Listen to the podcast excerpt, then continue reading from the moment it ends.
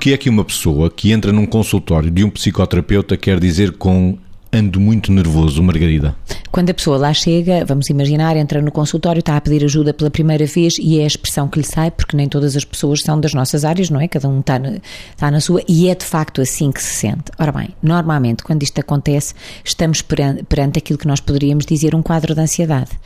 E a ansiedade, até eh, explicada por, eh, por um autor espanhol cujo nome até nem, nem me recordo, este, este livro terá para aí uns 15 anos, creio que nunca foi traduzido para português, e ele chama Ansiedade e depois subtítulo Medo sem sentido. Ou seja, há vários tipos de ansiedade, nós ao longo destes tempos que temos vindo a falar, temos falado de vários, de vários deles, desde as fobias específicas, a ansiedade generalizada ou outras, mas a pessoa quando diz ando muito nervoso, sente-se instável, sente-se aquilo que nós podíamos dizer ansiosa, sente-se perturbada com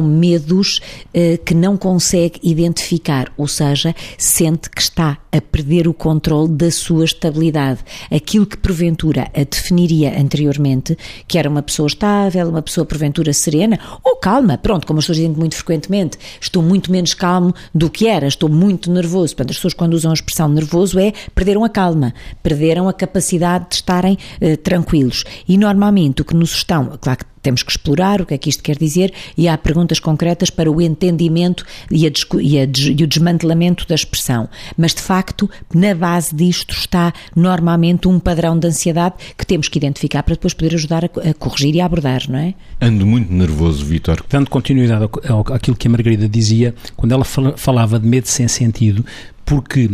esta referência ao medo sem sentido tem a ver com aquilo que é diferente da ansiedade, que está ligada às coisas mais específicas, como as fobias.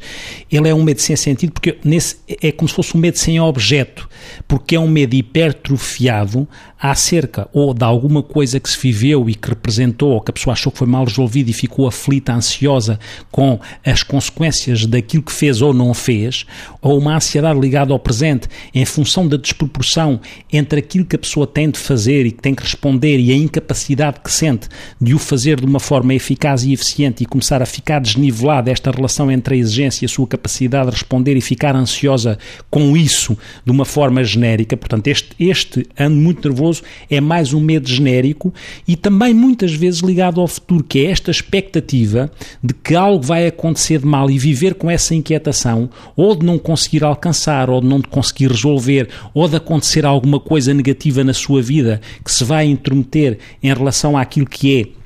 os objetivos que as pessoas têm de construir coisas, de realizar coisas, mas antecipadamente viverem com a aflição de que não conseguem. Portanto, esta ansiedade, este ano muito nervoso, pode ter este registro abrangente do passado ao futuro, sempre de uma forma desproporcionada entre os factos, entre a existência dos factos e a vivência ansiosa que se tem deles. Ou mesmo a antecipação de factos que ainda não existiram e que a pessoa vive na expectativa de que alguma coisa negativa uh, poderia acontecer e então anda muito nervosa, como uma pessoa diz, acerca de tudo isto.